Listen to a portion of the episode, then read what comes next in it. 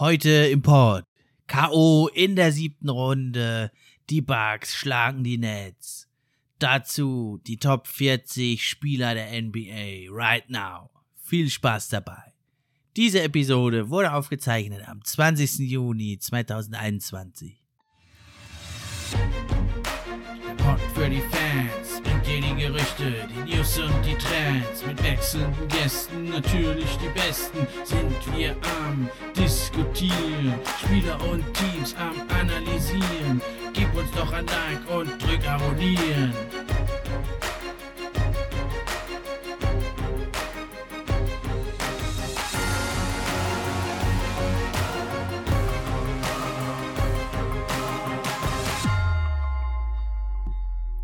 Hi, hallo und herzlich willkommen zur neuen Episode vom NBA Fan Podcast. Ich bin wie immer euer Gastgeber Steffen und auch heute freue ich mich über jeden, der eingeschaltet hat.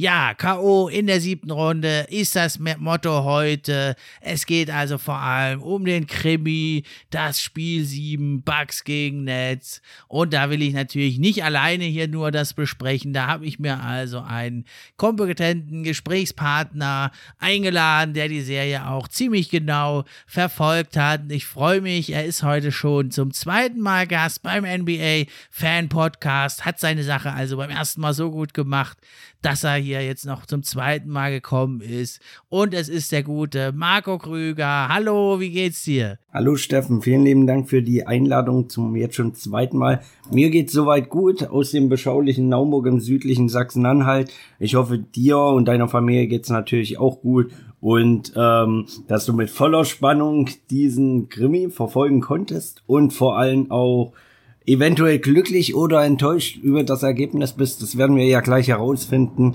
Ähm, auf jeden Fall, mir geht's super gut und ich hoffe, dir geht's natürlich auch dementsprechend gut. Ja, wenn es um die NBA geht, da geht's mir immer gut. Und ja, ich denke, du bist jetzt auch wieder erholt. Du nach der langen Nacht heute und einem schwülen Tag hast du dich jetzt hier nicht lumpen lassen und setzt dich jetzt trotzdem abends nochmal ans Mikrofon. Und dann würde ich sagen, labern wir gar nicht groß rum, gehen wir direkt rein und dann würde ich erstmal fragen, die Serie wurde ja heiß erwartet. Beide Teams haben ja ganz schön aufgetrumpft in der ersten Runde ihre Gegner aus dem Stadion gefegt, mehr oder weniger.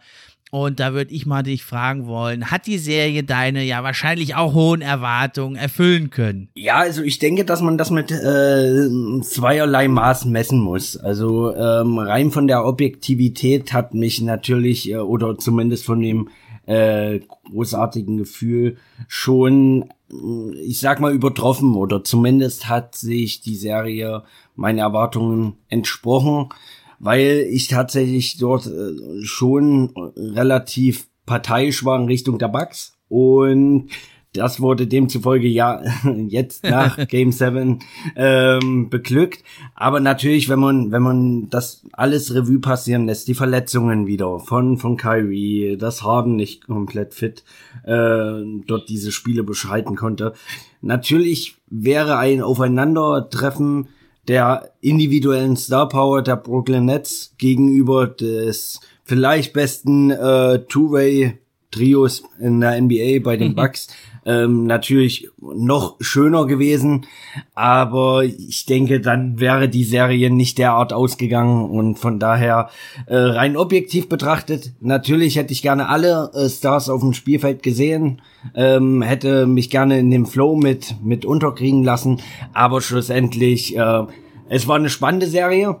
Und als jemand, der nicht unbedingt ein Fan der Netz ist oder ein Fan der äh, Bugs, sondern ein neutraler Zuschauer, muss man schon sagen, geile Serie, Spannung geprägte Serie und ein Game 7, was will man zur Primetime am Wochenende äh, mehr haben als das. Ich denke nicht viel.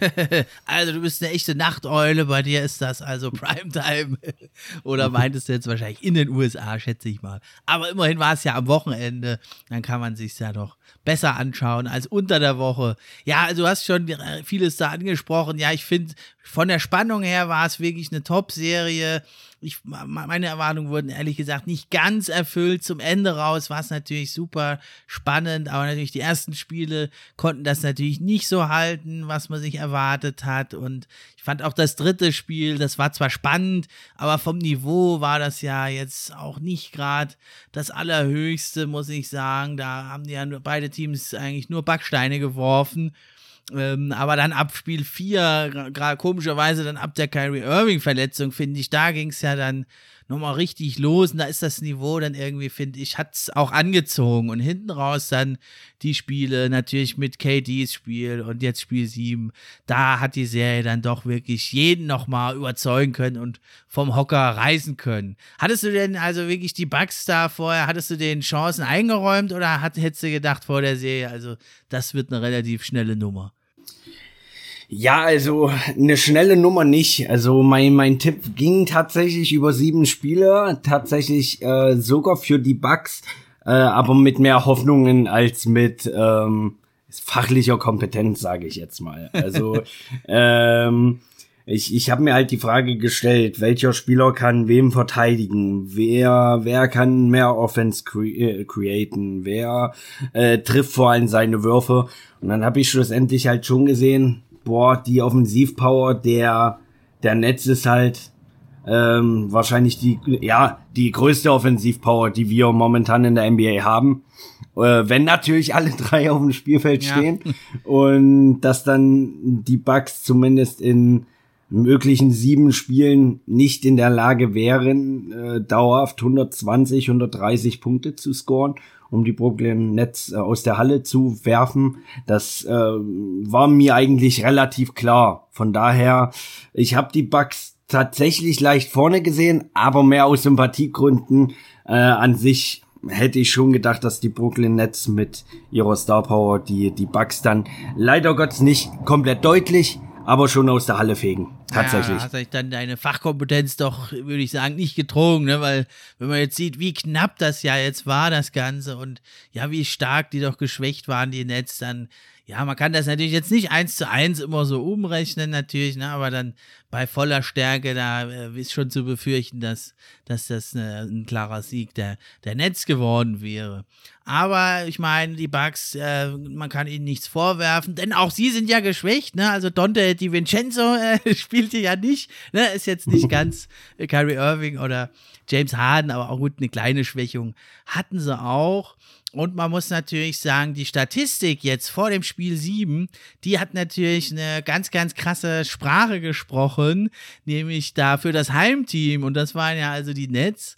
Ähm, was schätzt du denn oder weißt du das, ähm, wie da die Statistik ist in Spiel 7, äh, wie oft da das Heimteam gewinnt und wie oft das Roadteam den Sieg davon trägt? Kann ich mir tatsächlich gar nicht vorstellen. Ich muss dir sagen, laut Gefühl, ähm, hätte ich eher gesagt, dass sogar die, die Auswärtsteams da gar nicht so eine schlechte Statistik haben aber ich kann dir absolut da gar nichts sagen. Uh, da liegst du hm. ziemlich daneben. Also in den letzten Jahren gibt's immer mal wieder einen, einen, Auswärtssieg, aber es gab in der Geschichte der NBA, in der langen, ruhmreichen Geschichte, 134 Mal ein Spiel 7 und 106 Mal hat das Heimteam gewonnen und nur, also nur 28 uh. Mal, nur 28 Mal das Road-Team und es ging also auch siebenmal schon in die Overtime. Einmal gab's sogar eine Double Overtime, das das ist aber schon länger her, das war irgendwie in den 50er Jahren, habe ich jetzt da auch nur reingeschaut. Ja, jetzt hast du ja, schaust du ja auch nicht erst seit, seit gestern NBA. Äh, jetzt wäre meine Frage, du hast ja auch schon ein paar andere Spiel 7 gesehen und ein paar andere tolle Serien.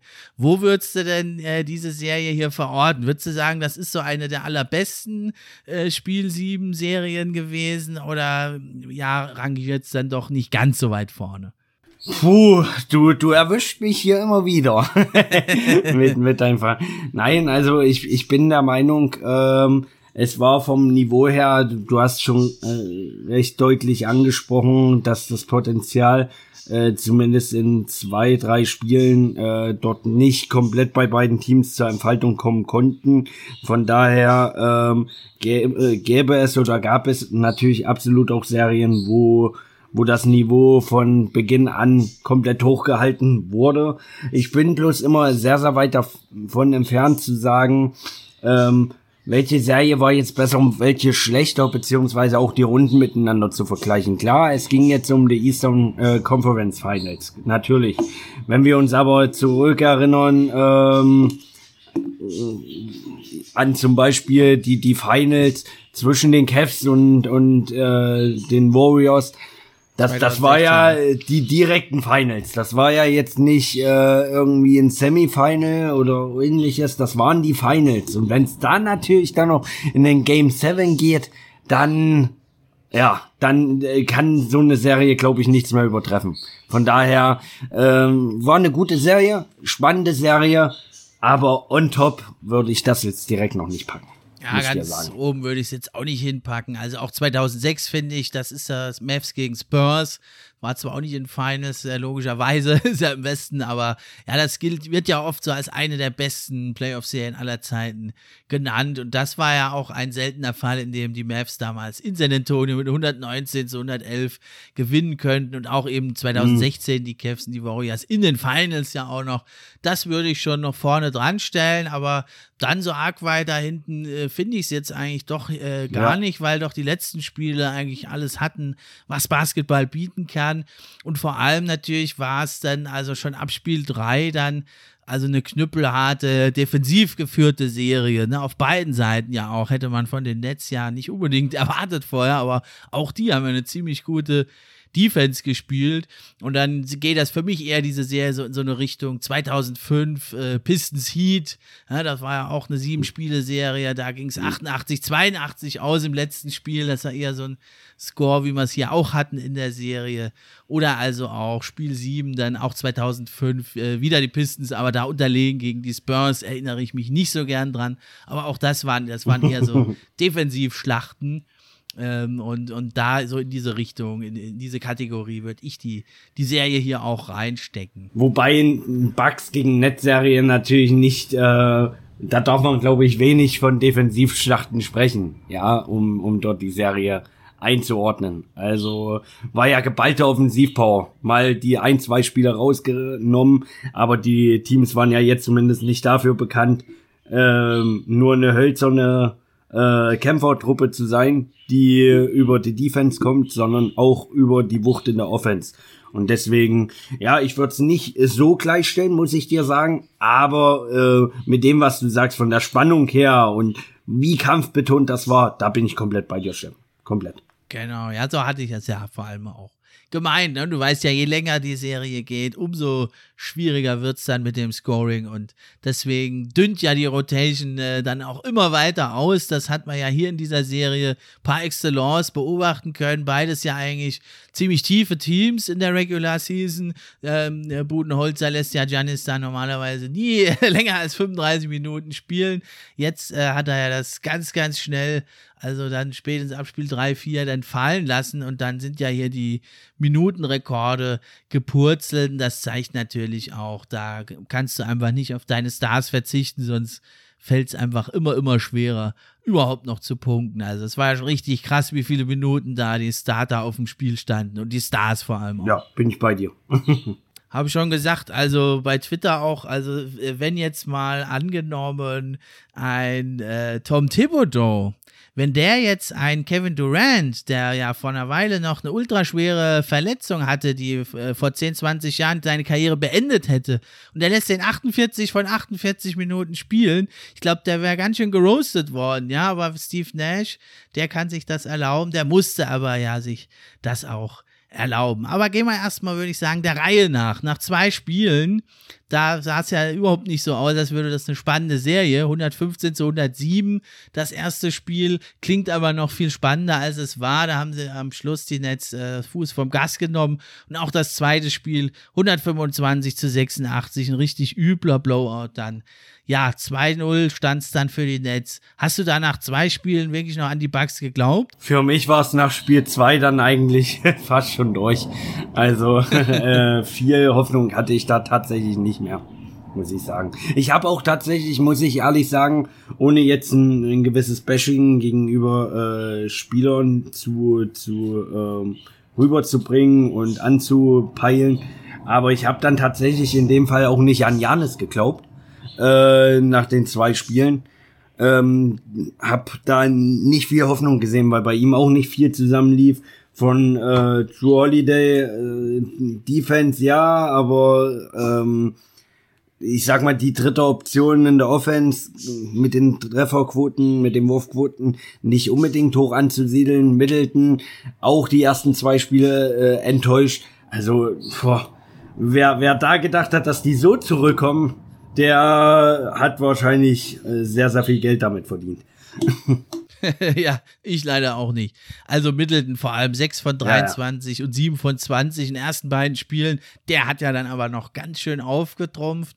Joe Holiday, ja, nur mit Abstrichen. Ja, aber für mich war eigentlich noch schockierender als, als jetzt so das reine Ergebnis. Also gegen die Nets, da kann, sieht ja jeder mal schlecht aus, irgendwie am falschen Tag. Aber viel schlimmer fand ich die Spielweise, weil ähm, ähm die Bucks, die hatten ja eigentlich ganz die ganze Saison sehr viel getestet, ausprobiert mit Middleton und Holiday als Ballhändler, mit Janis äh, abseits des Balles als Pick'n'Roller und, und das war alles weg. Die haben einfach nur Isolation Plays gemacht gegen eins der besten Isolation Teams vielleicht aller Zeiten auch nur Durant und Irving. Ja, und äh, also Harden war ja nur eine Minute dabei im ersten Spiel. Ja. Und ähm, das fand ich total schockierend. Da haben die die ganze Saison eigentlich geübt, flexibler zu werden, haben das in der ersten Runde auch, finde ich, durchaus gezeigt. Und dann plötzlich spielen sie nur noch Isoball. Das fand ich total schockierend. Da habe ich mich gefragt, was machen die da eigentlich? Also da hatte ich auch äh, Budenholzer wirklich, er hat sich da überhaupt nichts einfallen lassen. War echt schockierend. Hatte ich das auch überrascht? die Spielweise auf jeden Fall auch, auch die, die, ich sag mal, der, der Gameplan, der ging ja gar nicht auf, zumindest die ersten Spiele. Aber dass selbst Ideen äh, oder, oder dieses Umswitchen, dieses sein Basketball-IQ anzustrengen, ähm, um vielleicht selber mal auf eine Idee zu kommen, was anderes zu machen. Das war auch bei den Spielern äh, nicht da, also nicht unbedingt da. Äh, Budenholz hat auf jeden Fall Fehler gemacht. Da, das kann man in dem Fall nicht schönreden. Äh, Glück für ihn, dass, dass das jetzt so ausgegangen ist, weil nicht wenige Stimmen gesagt haben, wenn die jetzt gegen die Netz rausfliegen, dann war's das für Budenholzer auch. Aber ähm, ja, Kopf aus der Schlinge gezogen. Auf, auf jeden Fall, auf jeden Fall. Und jetzt ist schlussendlich ein Erfolg. Also ähm, äh, mal unabhängig jetzt von den Netz, aber die Bucks stehen jetzt in den Conference Finals. So, und das sind prinzipiell sieben Spiele entfernt von den richtigen Finals. Also maximal sieben Spiele. Und dort warten ja etwa The Hawks oder, oder Philadelphia. Und also für alle, die hier die Podcast-Folge sich anhören, das Spiel findet diese Nacht statt. Ähm, und deswegen, es ist extrem schwierig, äh, dort dann eine Prognose zu finden. Aber natürlich sind äh, die Bugs jetzt auch mit ihrer Breite und mit dem, was sie aufzubieten haben, ähm, womöglich mit äh, der Top-Favorit. Und das äh, hätte ich so nicht erwartet, tatsächlich. Ja, und man muss sagen, also ja, die Heat waren jetzt äh, nicht so stark wie letztes Jahr, aber die Heat zu schlagen und jetzt die Nets zu schlagen, auch wenn sie ein bisschen dezimiert waren, das ist auch nicht gerade der einfachste Weg in die Eastern Conference Finals. Da äh, böse Zungen würden sagen, da haben es die Sixers leichter, obwohl jetzt doch die Hawks dich als ein tougher, harter Gegner entpuppen da, ja. Aber vor allem Janis, du hast es gesagt, ich fand es auch in den ersten beiden Spielen, er hat ja, er spielt ja nie schlecht. Bei ihm sind es eher so, ja, diese Kleinigkeiten. Er hat sich in den ersten beiden Spielen ja viel zu oft äh, da ver verleiten lassen, den Midrange oder den Dreier-Jumper zu nehmen und da nicht Griffin, der seine Sache zwar gut machte, aber musste ja viel entschlossener attackieren. Denn auch in den ersten beiden Spielen halte ich fest, Janis hat am Korb 17 von 18 Würfen, ja. also nicht Würfen, aber am Korb Abschlüsse gemacht. Ja, und, und ansonsten aber sieben äh, von 21 bei Würfen nicht am Korb. Ja, und auch nur zwei von acht Dreiern in den ersten beiden Spielen. Und das hat ihn jetzt nicht abgehalten, im dritten Spiel nochmal eins von acht Dreiern Na, zu werfen. Genau, aber danach, ja, ja. Ähm, danach, ne, da hat es dann, finde ich, bei ihm Klick gemacht. Dann hat er viel weniger. Ich finde, wenn er so drei, vier Dreier mal nimmt, von mir aus, ein paar trifft er ja auch durchaus mal, aber acht Dreier, das darfst du einfach nicht machen. Und du musst einfach viel entschlossener da äh, Griffin angreifen, auch wenn die Help-Defense kommt. Das hat er ja jetzt in den letzten Spielen. Da hat er jetzt den Hebel umgelegt. Ich glaube, das ist bei Janis aber auch so eine Kopfsache. Ich glaube das gar nicht mal unbedingt, dass das der Gameplan war von Budenholzer, dass Janis da so viele Jumpshots nimmt. Ich glaube, Janis ist halt einfach so ein Teamplayer und der musste, hat, der hat jetzt einfach mal erkannt, jetzt ist mal nicht mehr Teamplay, jetzt mache ich mal, greife ich mal alleine an. Und das hat er ja in die letzten Spiele wirklich par excellence vorgeführt. Dem gibt's nichts hinzuzufügen. ja. ja, dann gehen wir doch mal an den, ja, an den ersten Knackpunkt der Serie, weil das war ja auch nochmal ganz schön knapp. Das dritte Spiel, da wär, hätte es also auch schon fast vorbei sein können, glaube ich, die Serie. Da haben ja die Bucks mit 86 zu 83, da in dem Spiel noch mit Kyrie Irving, die Nets, sich gerade so durchgedreht. Und das war halt das, das Spiel der Backsteine schlechthin. Ja, die Bucks haben 6 von 31 Dreiern getroffen in dem Spiel für stolze 19,4 Prozent. Und die Nets haben auch nur 8 von 32 Boah, für ein paar Prozent ja. besser getroffen. Also, das war dieses Spiel, was ich meinte. Ja, das war zwar spannend, aber hochklassig war es noch nicht. Das kam dann erst in den späteren Spielen. Das war ja also eine ganz schöne Hängepartie. Wie hast du das Spiel 3 da erlebt? Wie die Bucks haben ja das Ruder herumgerissen. Ja, also die Bugs wurden groß gelobt, äh, von meiner Seite her auch, weil die Defense äh, sah nicht schlecht aus. Von der Offense äh, mögen wir mal bei den Bugs zumindest auch nicht drüber reden, was du jetzt äh, für Statistiken gesagt hast. Aber ich, ich sag halt, es war eine Menge Glück dabei, das muss man halt auch sagen. Ähm, KD und, und Kyrie da ähm, bei den Punkten so zu halten, äh, dann den Joe Harris, der auch für eine Menge Dreier mal wirklich gut ist. Äh, selbst ein Blake Griffin, der, der sich tatsächlich, muss ich sagen, ähm, gut gemacht hat, nochmal bei den Nets, was viele nicht erwartet hätten. Also die, die Nets haben ja jetzt äh, trotzdem noch Scoring-Potenzial und äh, da die, die Nets bei so wenig Punkten zu halten, ja, die Würfe fielen halt nicht äh, aber das muss man halt schlussendlich dann auch erstmal schaffen. Von daher Chapeau an die, an die ähm, Milwaukee Bucks. Aber ähm, ja, treffen die, die Nets nur einen Bruchteil besser, dann steht die Serie 3-0 und dann reden wir, glaube ich, heute nicht mehr über ein Game 7, sondern dann müssten wir mit Glück wahrscheinlich davon sprechen, dass die Bucks eventuell ein Gentleman Street bekommen äh, Sweep bekommen, ja. äh, wenn nicht komplett gesweept zu werden. Also von daher, ja, äh, sehr, sehr viel Glück bei den Bugs dabei, aber ja, ich sag mal immer, äh, man muss es sich auch verdienen und dieses Glück haben sie sich auf jeden Fall dann verdient.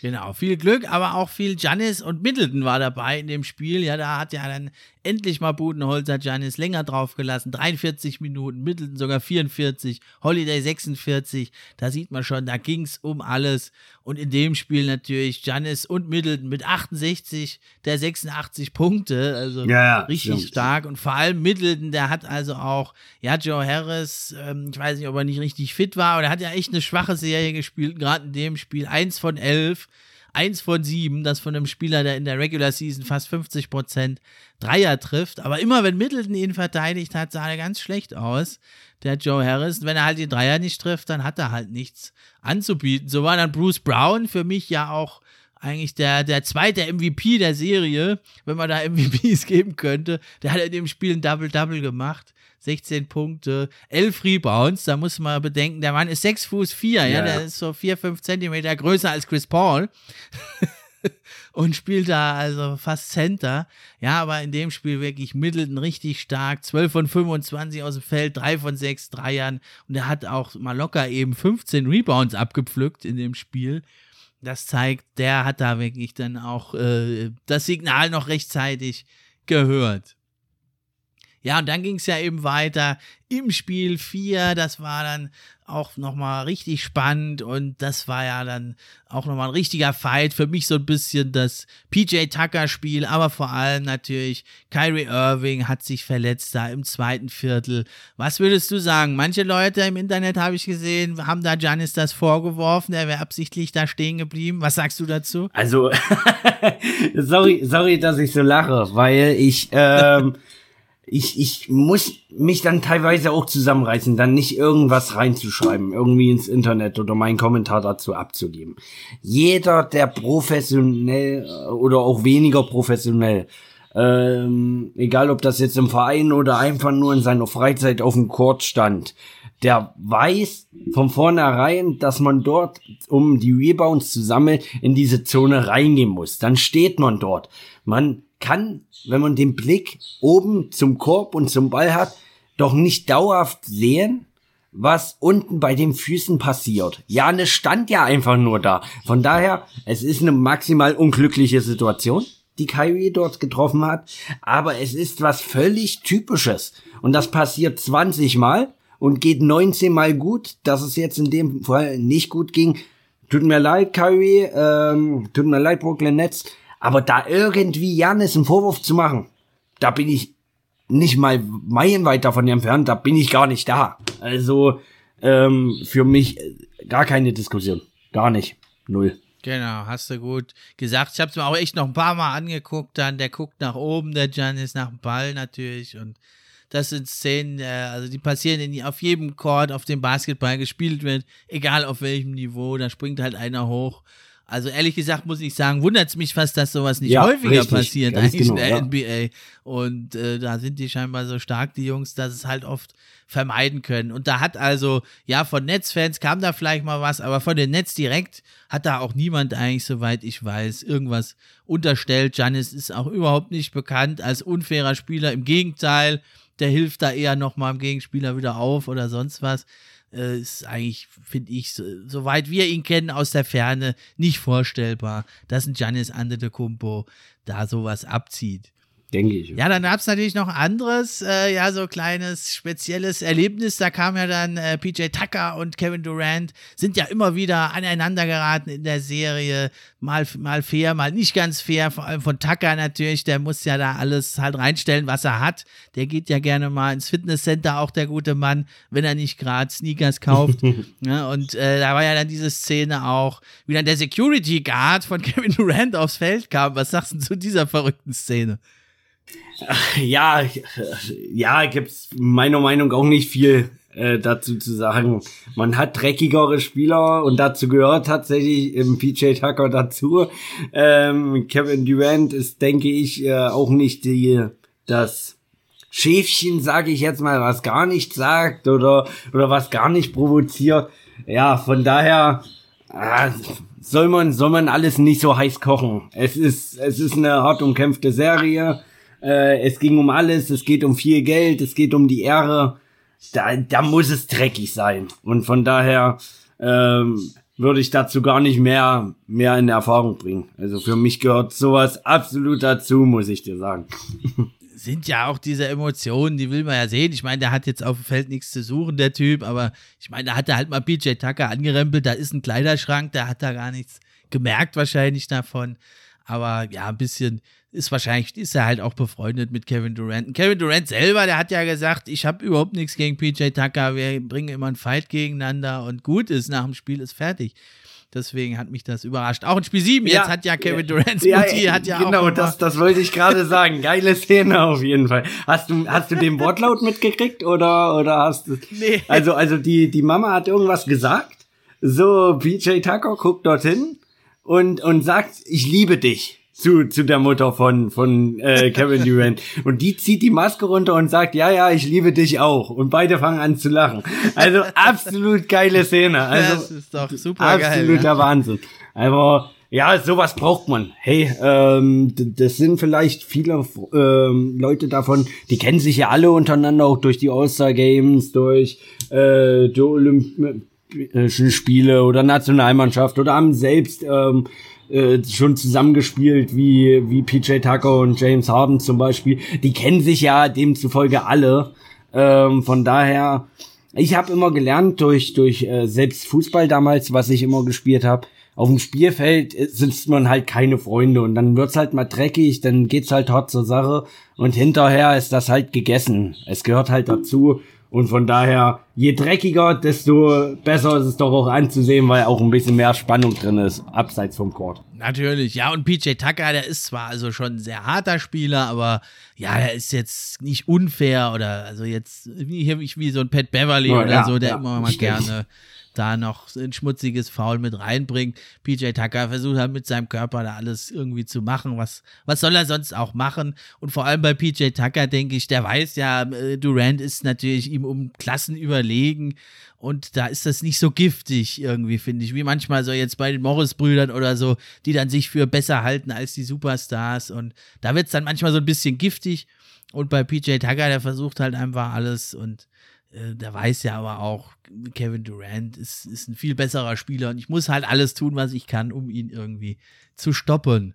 Ja, das gelang ihm dann allerdings nicht mehr in Spiel 5. Das, wenn man sagt, das Spiel 4 war vielleicht das PJ Tucker-Spiel, äh, da hat er ja, äh, Durant äh, musste ja dann natürlich übernehmen nach der Verletzung von Irving. Da hat er ja Durant zu ganz vielen Fehlwürfen gezwungen. Das ist dann also natürlich überhaupt nicht gelungen in Spiel 5. Da hatte man dann eher gedacht, ja, jetzt schlägt das Pendel in Richtung der Bugs aus und dann macht KD dieses Spiel für die Ewigkeit. Wie hast du das erlebt? Ja, boah, also das ist die, wenn, wenn man sich die Quoten anguckt, äh, Kevin Durant äh, allgemein erstmal das komplette Spiel zu spielen. Ähm, wer hätte denn das äh, jetzt zugetraut in der, auch klar in der Situation, aber hat ja auch eine gewisse ähm, Verletzungshistorie und dann natürlich ein unfassbares Triple-Double. Also 49 Punkte äh, zu scoren. Ich habe es ja gerade auch geöffnet. Äh, dazu äh, 17 Rebounds bei 10 Assists. Alter Verfalter. Drei Steals, zwei Blocks ja, noch. richtig. Wenn man das dann noch dazu zählt, was ja auch dazu zählt. Ähm, unfassbare Leistung. Eigentlich fast eine All-Time Great Performance äh, die da Kevin Durant äh, aufgebrezelt hat, sage ich mal. Ähm, aber auch Jeff Green muss man da auch loben bei seinen äh, Dreier, Dreierquoten, die er dort hat. Also, boah, also wenn die dann nicht so scoren, dann steht's halt nicht 3-2, weil es ist nur ein Sechs-Punkte-Unterschied. Aber natürlich unfassbar. Unfassbare Leistung war das. Also ich, ich kam nicht aus den, aus den Augenreiben raus, weil ich mir dachte, der haut ja alles rein. Also äh, nicht vorzugreifen auf Spiel 7, aber äh, der haut ja wirklich alles rein. Und wenn man denkt, den kann er nicht reinhauen, dann haut er den immer noch rein. Und unfassbar. Also einer, äh, einer, wenn nicht sogar äh, der beste Spieler, der äh, momentan in dieser Liga äh, mit aufzubieten ist. Unfassbar. Ja, muss man wohl so sehen. Und da hängt also fast die gesamte gegnerische Defense hängt an ihm dran. Alle wissen, der wird es jetzt da äh, versuchen und dann sowas abzuziehen. Also es ist wirklich eine historische Performance. Also 40 Punkte Triple Doubles gab es schon einige. LeBron James mehrere Male. Auch ähm, Jimmy Butler in den letzten Finals ja, aber also mit 49, äh, 17 und 10, also auch 15 und 10, das gab es noch nie und dann mit 16 von 23 aus dem Feld noch. Unglaublich, ja, aber ja, er bekam Unterstützung, denn äh, das war so ein bisschen das Verrückte. Kyrie Irving, also erst Harden raus, Irving dabei, dann Irving raus, Harden rein, hat ja auch 46 Minuten da äh, auf dem Feld verbracht, äh, konnte natürlich nicht das liefern, äh, was er eigentlich sonst kann, hat auch nur eins von zehn und 0 von acht von der Dreierlinie. Aber finde ich, äh, ja, was sagst du zur Rolle von James Harden? Äh, Holzbein Harden, sage ich immer. In dem Spiel. Ja, also ich, ich sag mal, mm, ja, ich denke, die Hoffnung bei Steve Nash war einfach dabei, ähm, die, dem Gegner da auch ein bisschen weitestgehend auch Angst zu machen. Das hat ja auch prinzipiell am Anfang gut funktioniert. Ähm, es macht schon einen Unterschied, ob ähm, ein Superstar auf dem Feld steht oder zwei Superstars. Das macht schon einen riesen Unterschied. Ähm, aber natürlich, Harden, er war nicht mal bei 50 Prozent. Also ähm, die, die, bei weitem nicht. Die, die Bugs hätten da viel mehr sogar noch draus machen müssen eigentlich. Ähm, ja. Äh, ich erinnere mich dort bei, bei dem Spiel, ähm, Spiel 5 ist das, äh, wo, wo Janis kurz vor Schluss eigentlich äh, so ein Fadeaway Jumper äh, macht, der, ja, ja. der unnötig ohne Ende war, weil er einfach einen Drive gehen kann gegen James Harden, der ihn nie und nimmer verteidigen kann, so schon nicht, aber dann mit der Verletzung erst recht nicht. Ähm, von daher ja, James Harden mit der Anwesenheit äh, tat's gut äh, für die Nets, hat ja auch geholfen.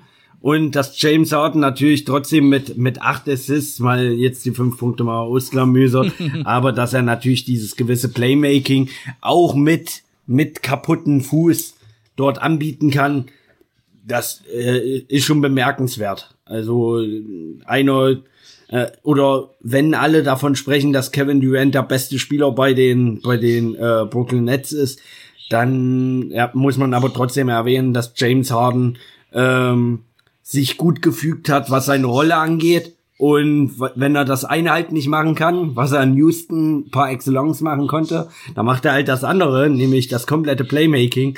Und ja, das hat er schon gezeigt, dass selbst mit einem 30-prozentigen Harden das möglich ist, aber natürlich nicht vergleichbar, wie wenn er ansatzweise fit gewesen wäre. Also, so sehe ich nee, das. natürlich nicht. Dann, dann wäre es natürlich noch viel schwerer geworden für die Bugs. Ja, aber also ich muss sagen, Respekt auch echt an James Harden da, also weil da war natürlich die Gefahr sehr groß, sich nochmal zu verletzen. Finde ich also echt auch Respekt an ihn. Er viel gescholten, nicht zuletzt von mir, aber das musste dann auch erstmal machen. Allerdings muss ich sagen, der, ich glaube, der hat auch ein paar Kilo wieder zugenommen gehabt, wie er verletzt war. Jetzt. Ja, das, der lässt sich da schon ja, gut gehen. das kann schon sein, das stimmt schon. Ja. Und, und ja, aber in dem Spiel muss ich sagen, du hast schon ein bisschen angesprochen, in der Defense vor allem haben sie ihn nicht richtig angegriffen, die Bugs. Aber auch in der Offense, sie haben das ganze Spiel über True Holiday halt stehen lassen gegen Harden und das ist halt totale Verschwendung, so einen guten Verteidiger gegen Harden zu stehen, der eh nichts machen kann und der nicht werfen kann, das, äh, das war, fand ich noch so, auch wieder mal so eine budenholznerische, merkwürdige Entscheidung. Und ja, deswegen wurde es dann auch überhaupt nochmal so knapp. Man hätte, glaube ich, da entweder Harden schneller vom Feld spielen müssen, weil dann wird er immer angegriffen und gegen ihn gescored, muss dann Steve Nash ihn rausnehmen.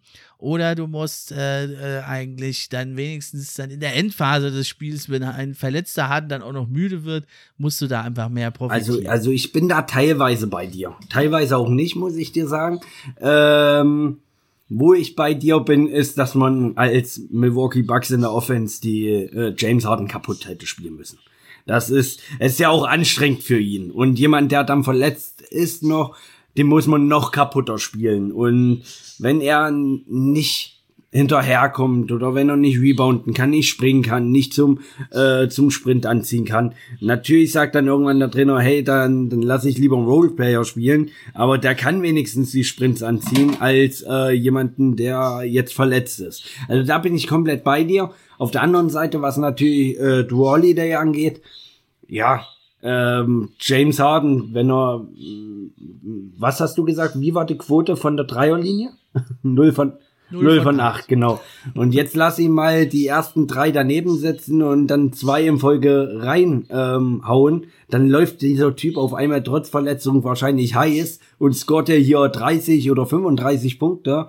Und äh, die Gefahr läufst du natürlich auch bei einem James Harden. Von daher, die äh, Entscheidung, die muss man nicht verstehen vom Budenholzer, aber ich finde die Idee, die wahrscheinlich dahinter gesteckt hat, nicht mal ganz so schlecht.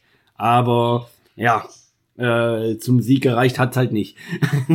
ja, gegen einen Durant im Legend-Modus. Und ein Onkel Jeff Green, muss man sagen, auch in dem Spiel 27 Punkte, 7 von 8 Dreiern. Der hat sowieso in der Serie, also er nimmt natürlich nicht so viel Würfe, aber der hat 50% aus dem Feld und sage und schreibe 64,3% von der Dreierlinie getroffen in der ganzen Serie. Hat aber auch nur 15, 16 Dreier genommen. Hätte er vielleicht ein paar mehr nehmen sollen, aber dann wären sie vielleicht auch nicht mehr so gut gefallen. Aber das ging so ein bisschen unter, natürlich hinter dieser legendären Kevin Durant Performance, dass also Onkel Jeff, ja, der spielt ja auf Minimum Contract, muss man gar nicht, kann man gar nicht oft genug sagen, finde ich. Und der hat ja auch schon für alle 50 NBA, ah, es gibt gar nicht so viele, also hat schon für fast alle NBA Teams gespielt.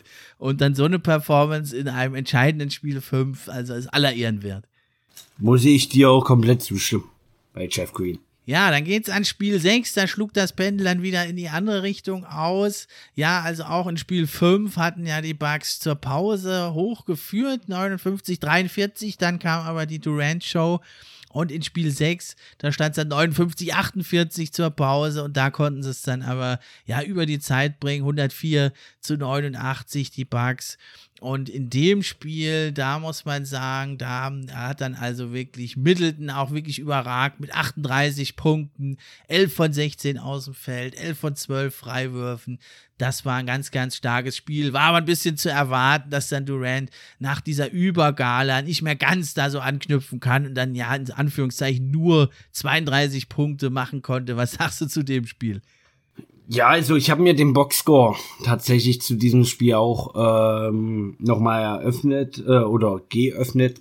Ich muss halt sagen, jetzt mal weg von den ganzen Spielern, aber beide äh, fast eine identische Feldkopfquote. Äh, eine Feldquote bei den Bucks 45,1%, bei den Brooklyn Nets 44,4%. Äh, bei den Dreiern äh, die Bugs 7 von 33 reingemacht, die Nets sogar 9 von 30, also ein Tick besser, aber alles immer noch nicht nicht äh, unbedingt so das wahre Aber und jetzt komme ich zu dem Aber 23 von 28 Freiwürfen haben die Bugs versenkt. Erstmal 28 Freiwürfe zu kriegen. Davon sogar 23 ähm, reinzumachen. Und man muss ja erwähnen, Entschuldigung, Props dafür, aber wenn man einen Janis Antetokounmpo dort stehen hat, ist das schon äh, tipptopp, wenn man da äh, nur fünf versenzt. Und auf der anderen Seite die Netz 8 von 14. Das hört sich, äh, oder ist keine gute Quote, 57 Prozent. Aber schon allein 14 mal weniger an der Freiwurflinie zu stehen als die, die Milwaukee Bucks.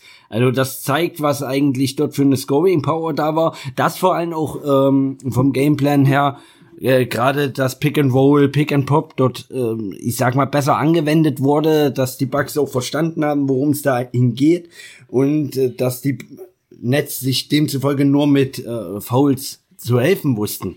Und das ist äh, vielsagend für dieses Spiel. Und natürlich war das Momentum dann schlussendlich bei den Bugs, aber die Nets, ja, dass so ein Spiel da wieder drin ist, war klar. Man muss aber halt auch dazu sagen, es war ein Spiel 6. Ähm, die, die Nets wussten, wenn wir das Spiel verlieren, geht's nach Hause, geht's nach Brooklyn in Spiel 7. Also vielleicht war, waren diese nötigen Prozente da so oder so in dem Spiel nicht vorhanden, weil sie keinen Druck hatten. Sie hatten ja wirklich keinen Druck. Verlieren sie, steht's 3-3, gewinnen sie, steht's 4-2. Aber selbst wenn sie verlieren, geht's nach Hause in der eigenen Halle. Von daher, vielleicht war es ein Mix aus allen. Auf jeden Fall eine dominante Leistung von den Bucks und absolut verdient auf 3-3 ausgeklebt. Genau, ja, man muss eh sagen, also über die gesamte Serie äh, sind eigentlich die die, die Feldwurfquoten relativ ähnlich. Die Bucks haben in der gesamten Serie 44,1 Prozent, die Nets 45,5. Das nimmt sich nee, nicht viel. Gleich, ja. Bei den Dreiern sieht es dann schon ein bisschen anders aus. Da haben die Bucks nur 30,1 Prozent getroffen und die Nets 35,3. Da ist noch ein großer Unterschied und die Nets haben auch so 20 Dreier mehr genommen. Aber was noch auffällt, ist insgesamt haben also die Bucks äh, in der gesamten Serie 15 Field Goals, also 15 Würfe mehr genommen und das kommt natürlich vor allem auch daher ähm, die Größenvorteile, ja, die Rebound-mäßig waren die Bucks ja in fast jedem Spiel überlegen und dann, wenn du eben noch die Freiwürfe dazu dann äh, nach und nach immer mehr auf deine Seite holst, dann äh, erleichtert das ja natürlich äh, das, das ungemein da anzukommen eben gegen die Netz. Richtig. Ja. ja, und dann ging es also ins Spiel 7 heute Nacht. Die Bucks mussten zurückkehren an den Ort ihres Traumas im fünften Spiel, als sie die Führung äh, aus der Hand gaben und Kevin Durant sie fast im Alleingang damit Onkel Jeff Green äh, erlegte. Ja, was sind so deine Eindrücke vom Spiel 7? War ja dann, das war ja dann der absolute echte Thriller.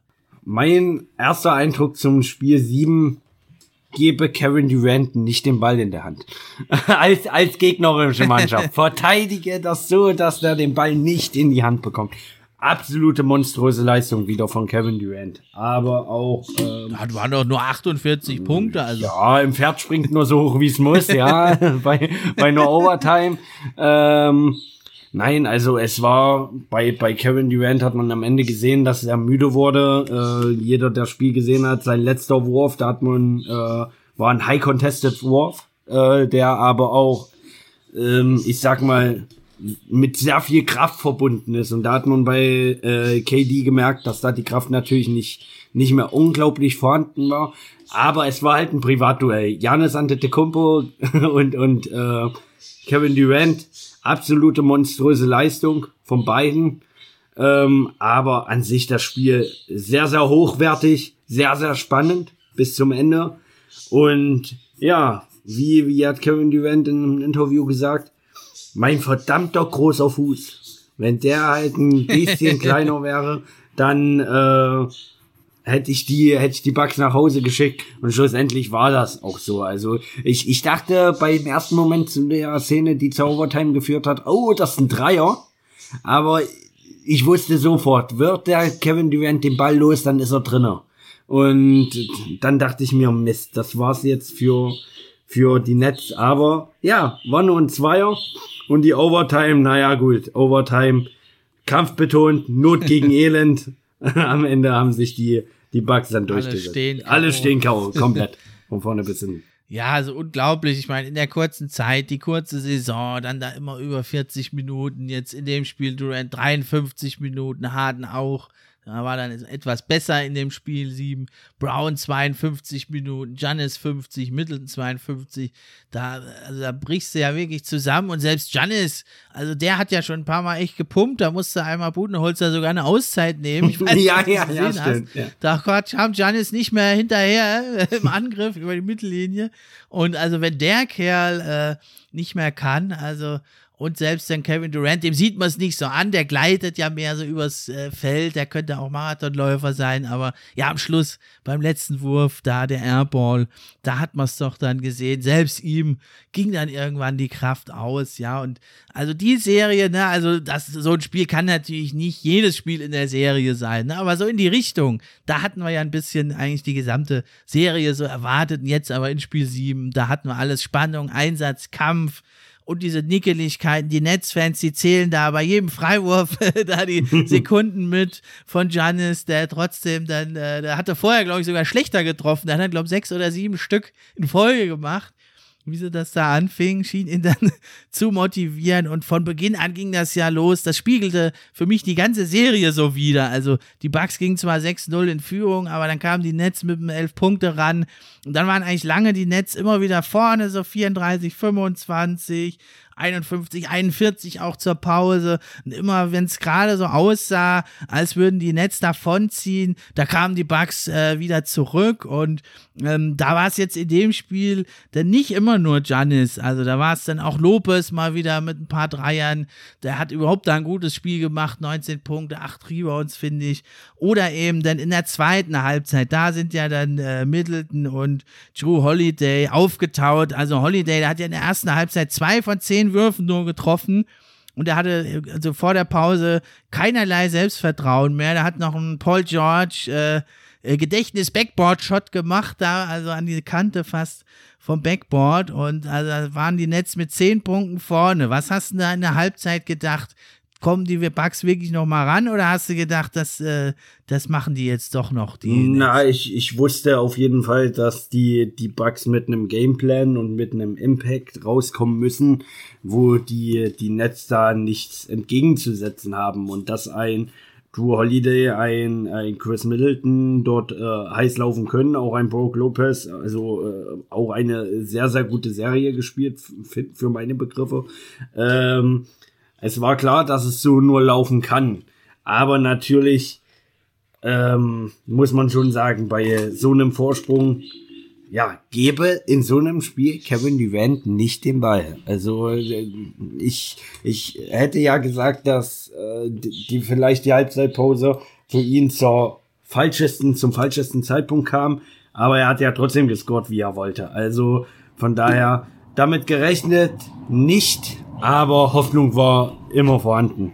Gerade, gerade dann zum Ende, weil du sagst, äh, Drew Holiday dann am Ende äh, oder Chris Middleton oder auch Broke Lopez, was du gesagt hast.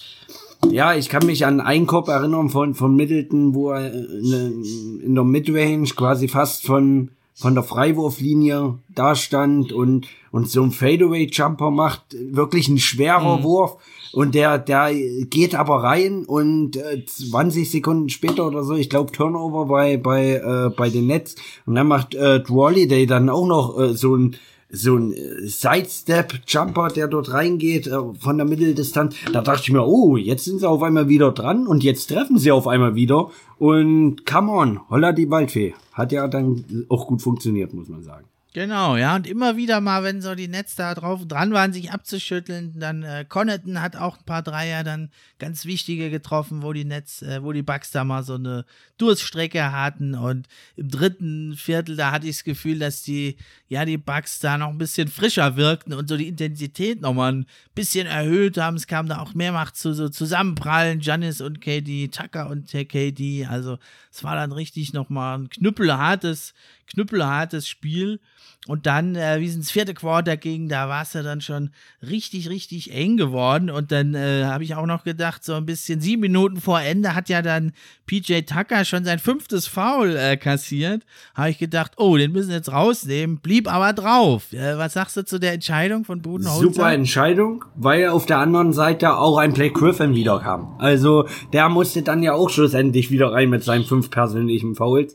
Ähm, man, man muss halt sehen, die, die Bucks haben mit neun Spielern, äh, nee, mit acht Spielern gespielt insgesamt äh, in der Rotation, wobei ich äh, Janis, sein Bruder, der eine Minute gespielt hat, mal äh, dort mit ausklamüsere. Äh, ähm, von daher sage ich, ja, Pat äh, Connington, ja, ist, es ist kein schlechter Spieler, es ist auch ein guter Rollenspieler, aber selbst PJ Tucker, wenn, nur wenn er seinen Körper reinstellt, dann ist das eine bessere Defense, als manche andere stellen kann. Von daher, klar, Risiko gegangen. Aber weißt du, in einem Spiel sieben provozier die Leute, dann gibt's halt ein äh, siebtes, äh, ein, ein äh, sechstes persönliches Foul, wo man dann sagt, okay, äh, vielleicht pfeift der, der ähm, Referee das nicht, gerade in so einem Spiel. Ähm, aber auf der anderen Seite ist halt auch einer, der fünf persönliche hat. Dann lass die sich ausfaulen, äh, dann ist es so. Aber solange wie das nicht passiert, hat man sie auf dem Feld. Von daher absolute richtige Entscheidung, Risikobereitschaft gezeigt. Und das wurde schlussendlich belohnt ähm, mit einer guten Defense-Leistung von PJ Tucker und einem guten Gameplan. Dann schlussendlich auch vom Budenholzer. Ah, ist auch was, was man lernen muss und ein bisschen Glück gehört natürlich dazu. In der Overtime ist er dann rausgefault. Ja, mir fiel dann wirklich noch auf in den letzten paar Minuten. Da hat dann Drew Holiday, der die ganze Serie nicht so gut aussah, der hat dann plötzlich das Kommando ein bisschen übernommen, hat einen Ballhändler gegeben, hat auch äh, zwei Dreier und einen Midrange-Wurf getroffen, hat dann kurz vor Schluss auch nochmal einen Foul gezogen gegen Griffin und da zwei Freiwürfe geholt. Und dann äh, gingen ja die Bugs eben in Führung und dann ging es ja in diese dramatischen letzten Sekunden. Wie hast du denn da erlebt, dieser letzte Wurf von Durant? Ja, der letzte Wurf von Event. Ich habe die Uhr gesehen und dachte mir, bitte nicht, bitte nicht, bleib einfach dran, bitte bleib einfach da dran. und dann sehe ich den Wurf und ich habe ihn schon drinnen gesehen. Also ich habe ihn gar nicht so kurz gesehen, wie er dann schlussendlich war. Aber jeder oder oder die die Kamera hat ja dann direkt auf Kevin Durant gezeigt. Da war ja selber schockiert. Also der hat damit ja selber nicht gerechnet, dass der so kurz ist und Harden ja gleich in die in die Kabine gegangen. Ähm, ähm, äh, äh Kevin Durant gleich auf die Bank dort, Kopf hängen gelassen. Ähm, also haben sich mehr erhofft, aber ich habe das tatsächlich heute auch in die in die meine WhatsApp-Gruppe, meine Basketball-WhatsApp-Gruppe reingeschrieben. Ähm, klar, Crunch Time gibt Kevin Durant den Ball, aber ich würde vielleicht auch sagen, warum nicht einen angeschlagenen James Harden da den Ball geben? Weil in den Situationen rechnet niemand damit, dass er den Ball nimmt. Und äh, klar, seine Quoten waren nicht perfekt, aber dass ein James Harden in so einer Situation, so ein Klatschdreier, äh, immer bereit ist zu treffen, das wissen wir alle. Und jeder wusste aber, Kevin Durant wird den Ball bekommen, verteidige ihn, conteste ihn und wenn das gut gemacht ist, dann wird es vielleicht mit Glück so sein, dass er nicht trifft. Also von daher hätte ich mir an Netzstelle was anderes ausgedacht. Ja, es war ja halt eine ähnliche Szene eigentlich, auch eine die ähnliche Stelle, wie halt in, am Ende der regulären Spielzeit. Da hatte ja dann auch bei acht Sekunden Durant den Ball bekommen und da hat er ja, du hast vorhin schon gesagt, fast eben den, den Sieg schon gemacht. Fuß auf der, also Zehenspitze auf der Linie und da, ja, er ist halt der beste Klatschshooter oder einer der allerbesten. Und einmal hatte es schon geklappt und dann denke ich, hat, sagt man sich halt, mach du's. Ne? Vielleicht wurde auch im Huddle, äh, ich weiß nicht, vielleicht wurde ja Harden gefragt, willst du es machen? Vielleicht hat er Nein gesagt. 2 von 12 von der Dreierlinie, 5 von 17 aus dem Feld hat er in dem Spiel, hat er hauptsächlich seine Punkte an der Freiwurflinie gemacht. Hm, also ich denke, da musst du mit Kevin Durant gehen. Das Einzige wäre vielleicht die Idee eben gewesen zu sagen, ja, vielleicht nimmst du nicht den Dreier, vielleicht sie, versuchst du doch richtig, zum Korb genau, zu ziehen. nimm den Drive. Die Chance war ja da, aber vielleicht war er doch zu müde dann. Das einfach. kann sein, aber nimm den Drive, ähm, hau den rein. Das muss ja vielleicht auch nicht mal KD sein, sondern kann auch dann vorne vor, äh, am Korb nochmal rüberspielen auf, na, Blake war nicht mehr da, aber auf, äh, auf selbst ein James Harden. Und wenn man Glück hat, sieht man noch das Foul und auf einmal ist es ein äh, Three-Point-Game. And, and, and one, schlussendlich. Äh, probiert doch das aus, aber ich, ja, die wenigsten Teams machen in der Situation äh, diese Sache. Ja. Äh, kann man auch keinen Vorwurf Was hätten machen. wir denn dann jetzt heute mit Steve Nash gemacht, wenn jetzt da äh, Durant legt ab auf Bruce Brown, der zum Korb zieht und, und der verlegt? Da hätten wir alle gesagt, was lässt denn den ja, Typen absolut, da den Wurf natürlich. nehmen? Das muss doch Kevin Durant nehmen, den Wurf. Absolut, deswegen kein also, Vorwurf. Wie das Alles machst. Aber also Bruce Brown, das, das wäre eigentlich eine gute Idee gewesen. Da hat er auch wieder sieben von neun da äh, getroffen in dem Spiel. Und da fand ich, der hat ja in der Overtime nochmal richtig aufgedreht. Der hat ja erst einen Offensivrebound geholt, Layup, die ersten Punkte zum 111 zu 109 gemacht. Dann hat er einen Stil gegen Middleton gemacht. Dann hat er noch einen Offensivrebound äh, wiedergeholt nach so einem wilden KD-Wurf da, den hätten sie vielleicht wirklich mehr einsetzen sollen in der Overtime, weil der wirkte irgendwie noch frisch, verrückterweise, obwohl er auch 52 Minuten gespielt hat. Der hat eh, also finde ich, eine Wahnsinnsserie gemacht, der Bruce Brown. Der hat zwar nur 8,7 Punkte, 5 Rebounds, äh, aber immerhin bei 53 Prozent aus dem Feld. Und der hat ein Plus-Minus von äh, 15, plus 15. Der hat also den besten äh, On- und Off-Wert da, also Plus-Minus-Wert da bei den Nets, ne? Aber ist auch immer ein bisschen Glückssache, wann der halt gerade ja, auf klar, steht. Absolut. Man, man, muss ja bei solchen Statistiken sagen, äh, du, ah, was, was hatte ich da? Ich weiß tatsächlich nicht, welcher Spieler das ist. Ich glaube, das war einer von, von Denver oder so, ähm, der reingekommen ist und dann gab es einen 20 äh, zu 0 Lauf dann quasi von Denver, äh, von, von den Gegnern äh, von den Suns und man steht quasi ja. in dem Moment auf dem Feld, man ist das ärmste Schwein. Weil man, man, man spielt ja vielleicht nicht mal schlecht, aber wenn die gerade so im Flow sind, wenn die gerade nur scoren ohne Ende und man wird gerade eingewechselt, dann kommt so eine Statistik zustande, obwohl man da gar nichts ausrichten kann. Und deswegen äh, Plus-Minus-Rating finde ich nicht schlecht, aber ist natürlich immer auch äh, oder sehr, sehr oft einfach sehr wenig sagend, muss ich dir sagen. Also so sehe ich die Stadt. Ja, also in dem Spiel hat ja auch Brown stand da jetzt 52 ja. Minuten auf dem Feld, da hat er auch minus ja, 7. Ne? Also. richtig, richtig. Alles gut. Dann kann man das äh, zumindest nicht mehr leugnen.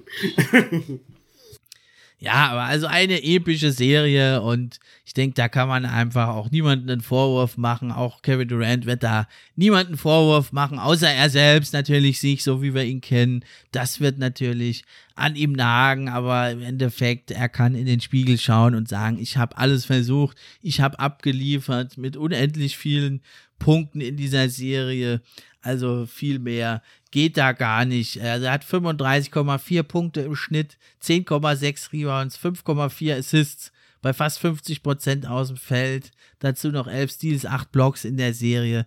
Viel mehr geht da allerdings nicht. Aber Giannis hat gut dagegen gehalten. 32 Punkte, 13 Rebounds bei satten 57 Prozent aus dem Feld aber auch nur 48 Prozent von der Dreierlinie. Aber ich denke, das ist eine Serie, die kann Janis jetzt doch nochmal einen Schritt nach vorne bringen, was so die Entschlossenheit und Angriffsmodus angeht. Wen siehst du als Favoriten jetzt? Ja, also ich setze ja doch auf immer noch auf die Sixers, auch wenn sie sich jetzt ganz schön schwer tun. Aber ich glaube, ähm, ja, mit ihrer Größe und so, dass sie da auch für die Bugs ein äh, ganz, ganz schwieriges Matchup werden. Ne? Und Janis hat schon ein, das ein oder andere Mal schlecht ausgesehen gegen Embiid und da wird jetzt, glaube ich, in der Serie, ähm, da, die haben halt jetzt auch nicht so einen elitären Playmaker, die Bugs, wie es jetzt gerade äh, Trey Young da die, die Sixers so vor große Probleme stellt. Das haben die Nets nicht. Äh, die Nets, sag ich, die Bugs. Deswegen, ich denke, dass es trotz allem da, äh, die Six, setzt sich auf die Sixers. Uh, okay. Aber warten wir es ab. Äh, jetzt müssen wir ja heute Nacht erstmal das schaffen, überhaupt äh, hier in die, in die Conference Finals zu kommen. Ne? Sonst sind es natürlich die Hawks, dann ist es natürlich wieder mhm. was ganz anderes, dann ist es wieder mehr Offense gegen äh, Defense und Janis gegen, äh, gegen den Rest der Welt, hätte ich was gesagt. ja, aber also, was ich jetzt noch überrascht hat, wie ich mir die ganzen Statistiken angeguckt hat, Middleton, den hatte ich jetzt eigentlich nur die letzten Spiele wirklich stark gesehen. Der hat aber also auch, muss man sagen, über die ganze Serie hinweg 24 Punkte, fast 9 Rebounds, 5, 4,3 äh, Assists und das noch bei 36,5 Prozent von der Dreierlinie. Also das sind ja ziemlich starke Stats. Ne? Also das hätte ich jetzt, äh, hatte ich gar nicht so den Eindruck, weil er so die ersten paar Spiele da nicht überzeugt hat. Aber hinten raus, auch jetzt in Spiel 7 mit 23 Punkten, 10 Rebounds, 6 Assists, 5 äh, Steals auch, hat er ganz schön abgeliefert. Meinst du, das ist so dann doch der zweite Mann, der dich zum Titel führen kann oder fehlt Middleton da doch noch was? ähm, haben, die, haben die eine Finals gegen LeBron und äh, AD, dann reicht Middleton nicht dieses Jahr. Äh, hm. Wird es möglich sein, dass es reicht, wenn man das gegenüberstellt zu, zu der Prominenz äh, der NBA, würde ich sagen, er ist tatsächlich nicht der Mann, der, der für den ganz großen Coup reicht. Aber dieses Jahr ist eh anders als die anderen Jahre. Äh, es würde mich sehr überraschen, äh, oder nee, es würde mich eigentlich gar nicht mehr überraschen, wenn es dann so wäre, dass Chris Middleton äh, in einem Game 7 im, äh, im Conference Final oder in den richtigen Finals dann ähm, die Bucks zum Sieg äh, wirft. Also da, das würde mich auch nicht mehr wundern. Also von daher ja, es ist aber halt nicht nur, ich denke, man sollte bei den Bucks nicht nur Janis und dann Middleton als zweiten Star dort rausheben, sondern die haben halt wirklich einen, einen Holiday, einer der besten Verteidiger der Liga, der auch scoren kann. Die haben Brook Lopez, der sich in seiner Rolle dort super einintegriert hat, der ähm, auch scoren kann. Also von daher, ich würde das sehr, sehr großes Teambasketball nennen ähm, wo ich sage, die Bucks sind vielleicht nicht nur auf äh, einen einzelnen Star angewiesen wie Janis, das ist, sondern äh, wenn das Team funktioniert wird, ist auch das Team erfolgreich. Ja, also ich denke, es liegt gar nicht unbedingt so sehr an Middleton und also ich finde, Lopez macht seine Sache durchaus gut. Aber ich würde mir eigentlich wünschen, dass man einfach Janis als Center einsetzt und dann äh, mehr Shooting einfach, ne? Statt Lopez ein Guard noch, der äh, ein Dreier. Aber den hat man ja das in der Moment. Das würde ich mir schon nicht. immer wünschen, weil für mich ist, ist Giannis ist einfach Scheck. Der ist für mich einfach Scheck. Der ist der Center, der holt die Rebounds, der kann hier eigentlich jeden Center verteidigen. Außer vielleicht im Beat, den kann auch eh keiner verteidigen. Und dann äh, nicht Lo äh, Lopez raus und dann noch ein Shooter hin. Das wäre meiner Meinung nach, das würde ich mir wünschen, mal die Bugs, dass sie das vielleicht mal probieren. Wir werden sehen, ob Budenholz auf dich hört. Ich gebe dir mal seine Telefonnummer, ruf da einfach mal an und dann, dann passt das schon.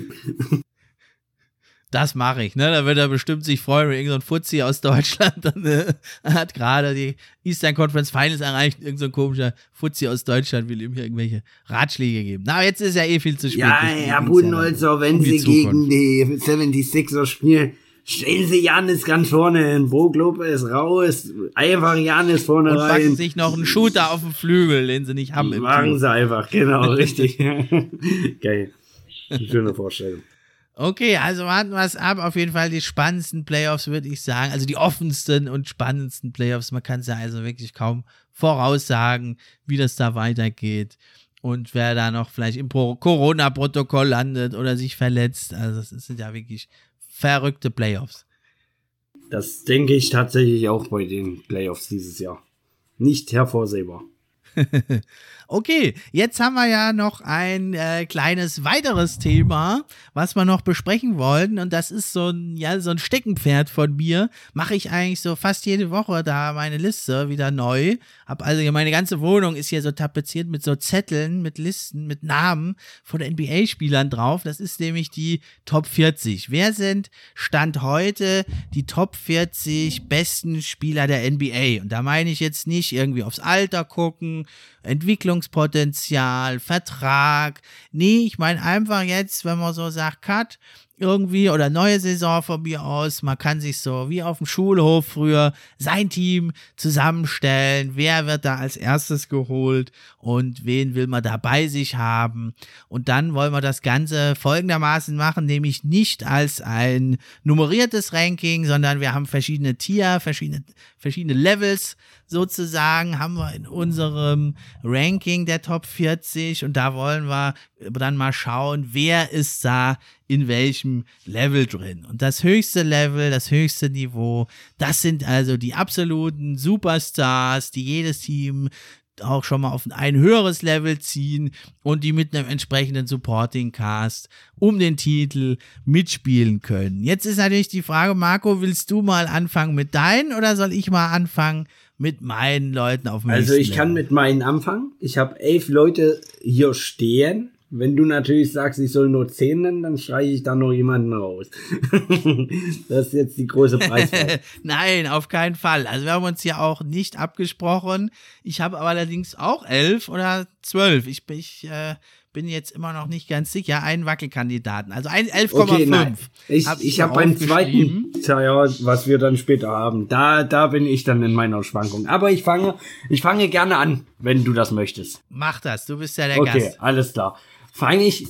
Ladies first hätte ich jetzt fast gesagt. Dankeschön. fange ich an mit den äh, zwei Leuten aus ähm, LA, also beziehungsweise von den Lakers. Habe ich einmal natürlich LeBron James. Ich glaube, da stimmt mir jeder demzufolge zu, oder die meisten zumindest. Äh, und Anthony Davis äh, sollte er fit sein. Das sind meine zwei.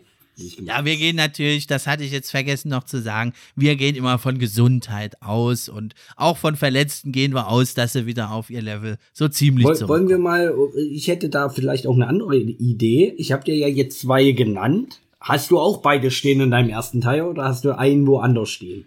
Nee, die habe ich auch wen, beide. Wen stehen. hast denn du noch?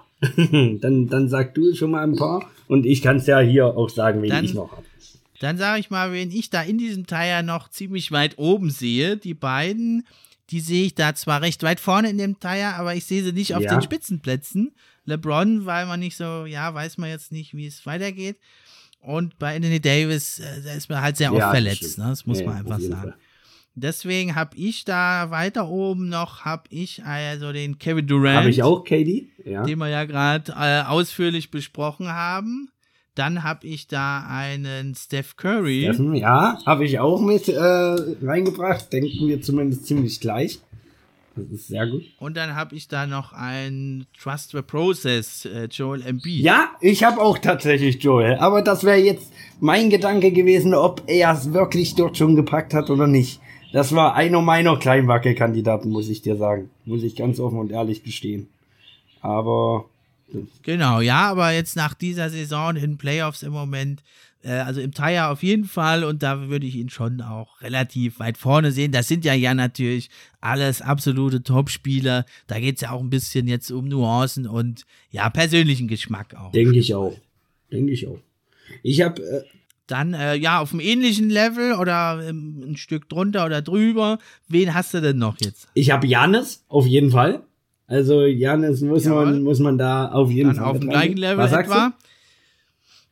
Dann etwa auf dem gleichen Level, schätze ja, ich mal. Um, ja, muss man schon sagen. Also bei bei Joel sieht's immer so aus, als ob er so lustlos spielt und so weiter. Wenn er mal top motiviert dauerhaft ist und und top bei seinem Spiel ist, dann auf jeden Fall auf einem Level dort zu stehen. Ich habe aber unter anderem auch noch einen Kawhi Leonard ähm, Habe ich tatsächlich mhm. stehen. Spätestens nach der Meisterschaft in, äh, mit Toronto sollte äh, er zumindest dort als äh, vielleicht bester Two-Way-Player in der Liga dort mit auch da oben stehen. Ich habe aber auf jeden Fall ähm, also noch vier Namen hier draufstehen. Äh, und ich möchte einfach mal einen Namen zumindest hervornehmen, den vielleicht viele noch woanders sehen, aber ich sehe ihn tatsächlich dort schon. Nämlich ich sehe Luca jetzt schon dort. Ich sehe tatsächlich Doncic schon im Tire 1. Weil, kann ich auch direkt begründen, äh, die Serien, die er bis jetzt zumindest in den Playoffs gespielt hat, ich weiß, letztes Jahr Runde 1 aus, äh, dieses Jahr Runde 1 aus, äh, spricht nicht für sich, aber ich denke, mit einem ordentlichen oder zumindest besseren Supporting Cast ähm, wäre da sogar schon ganz, ganz viel drinne. Und ich glaube, dass es da am wenigsten an Luca hängt. Also von daher sehe ich ihn tatsächlich da schon in Tire 1. Nee, da bin ich also völlig bei dir, den sehe ich da auch, den guten Mann. Ja, und ich würde ihn jetzt ein bisschen unter den zuvor genannten sehen noch, aber auf jeden Fall, ja, durchaus auf Augenhöhe. Da muss man gar nicht drum rumreden. Also wenn du da siehst, ähm, sieben Spiele, die Clippers verwickelt mit, also wirklich, ja, wer war da überhaupt zweitbester Spieler? Tim Hardaway, würde ja, ich sagen. Ja, hab ich, Tim Hardaway, ja. Und dann noch, äh, noch äh, Porzingis, dann ging es ja massiv runter und also über, über die ganzen beiden Serien haben die Clippers, die ja jetzt nicht gerade schlechte Defender sind, es nie geschafft, Doncic zu stoppen. Und ich glaube auch in Spiel 3, wenn da haben die ja 14 zu 3 oder so geführt, die Mavs, und dann hat der Luca äh, Schulterprobleme ja. bekommen. Ich glaube, die hätten das vielleicht die Serie relativ äh, schnell beendet, wenn das nicht der Fall gewesen wäre. Wer weiß das schon, ja. Wen hast du noch? Hast du noch jemand anderen? Ja, dann habe ich äh, vielleicht noch eine Ecke vor Luca, weil er halt schon ein bisschen mehr Erfolg hat, einfach in den Playoffs auch. Und weil er jetzt MVP geworden ist, habe ich da natürlich den Pferdezüchter und den Joker, Nikola Jokic. Nikola, Nikola sehe ich ganz weit vorne. Tatsächlich habe ich den auch mit auf meiner Liste hier benannt. Ja, er ist natürlich in der Defense nah ein bisschen anfälliger jetzt als ein Giannis oder ein Kawhi oder auch ein Embiid, aber dafür bringt er dir halt das ganze Playmaking noch mit und die Dreier und ja, diese Tricks, Trickkiste, die ja so unglaublich tief ist, da kannst du schon ein paar Leute drin versenken, glaube ich, in dieser Trickkiste, die da mit sich rumträgt. Ich, ich habe hier zwei, zwei Leute noch. Äh, ich hau dir einfach mal die Namen hier auf den Tisch und du kannst mir ja sagen, ob du einen von beiden zumindest auch auf den Tire, in den Tire siehst oder schon in den zweiten packen würdest. Wäre das okay für dich? Alles klar. Damian Lillard und James Harden. Habe ich beide noch. Ach, was sagen. Also die habe ich auch. Die habe ich auch. Die hätte ich aber jetzt so ein bisschen weiter unten ja. im Tire. Weil also Dame, ja, fantastischer Klatschspieler, bla bla bla, wissen wir alles, toller Rapper auch und so weiter und so fort. Aber halt außer einmal Conference Finals ist da nichts gewesen. Dies Jahr auch sind sie also relativ gesund, zumindest jetzt in den Playoffs gewesen und halt sehr viele aus in der ersten Runde. Liegt natürlich auch am Supporting Cast. Aber den hätte ich jetzt da eine Ecke hinter den äh, zuvor genannten. Okay. Ja, dafür sind ja Meinungen unterschiedlich, muss ich dir sagen. Waren wir uns einig. Du siehst ihn doch höher dann? Siehst ihn höher als ein Janis zum Beispiel? Na, man, man muss halt sagen, die, die Spieler haben ja alle ihr, ihr eigenes. Also LeBron James zum Beispiel, äh, den, den, den müssen wir hier nicht äh, zumindest in seiner normalen Form kompativen mit, mit anderen Leuten hier oder Kawhi Leonard äh, oder Stephen Curry auch selber. Aber ich denke, dass äh, in, in Damian Lillard in, in einem wichtigen Spiel bereit ist, die Assists und die Punkte dir zu geben, um dich selber zu, zu dem entscheidenden Spiel zu führen, was äh, für die Finals ähm, entscheidend sein könnte. Und ich denke, dass das bei, bei Dame einfach wirklich nur daran lag, ähm, am Supporting Cast. Da bin ich mir sehr, sehr sicher, muss ich dir sagen. Das ist meine Meinung dazu. Ja, also ich habe sie ja auch beide im gleichen Teil, aber beide habe ich ein bisschen weiter unten, Dame und Harden. Äh, Stichwort Defense. Ne, da denke ich von so einem absoluten Mega-Monster-Kracher-Spieler, da braucht er ein bisschen bessere Defense. Harden, der kann das ja, wenn er Bock hat, aber Damian Lillard ist halt, der ist auch recht klein, kurze Arme, und er ist halt einfach immer einer der schlechtesten Defender und dann musst du ihn halt ein bisschen so verstecken und das hat für mich ihn da so ein bisschen ans Ende des Teils. Aber, aber spielt ähm, Luka Doncic und Stephen Curry deutlich bessere Defense? Ich sehe es nicht. Ist und auch Nikola Jokic. Also zu Beginn seiner Karriere war Stephen Curry also eine Liability, aber mittlerweile finden sie da eigentlich, Draymond sei Dank, auch immer Möglichkeiten, den so ein bisschen zu verstecken. Und der, also der will da auch in den Passwegen und der ist ja auch größer und schwerer, als ja, manch einer stimmt. denkt. Ne? Also manch einer denkt sich, ja, jetzt poste ich den mal auf den Zwergnase da. Und ja, also der ist, glaube ich, mittlerweile schon zumindest ein durchschnittlicher Defender, der Steph Curry. Oder ein fast durchschnittlicher Defender. Okay, ja, gut. Begründung akzeptiert. Aber ähm, das, das sind, wie, wie gesagt, nur Nuancen. Also ich habe da ja noch einen halben, also da ich schwanke da so ein bisschen. Und ähm, ja, was meinst du denn? Wen, wer könnte das sein, den ich vielleicht jetzt sogar noch in den ersten Boah, Dreier rücken würde? Ich habe hier ich habe mir meine, meine Tire 2, da habe ich so viele Leute stehen, die ich in Tire 1 auch hätte reinpacken können. Hau mir den Namen auf den Kopf, äh, Tisch. Ich werde dann schon äh, sagen, ob ich den dann hier auch habe. Ja, also ich habe immer so, ich mache es immer so jede Woche eigentlich hier, dann habe ich ihn halt mal, dann habe ich ihn drin, mal habe ich ihn draußen. Jetzt aktuell habe ich ihn wieder draußen. Ja, Donovan Spider Mitchell. Donovan, ja, habe ich in meinem zweiten Teil. Tatsächlich.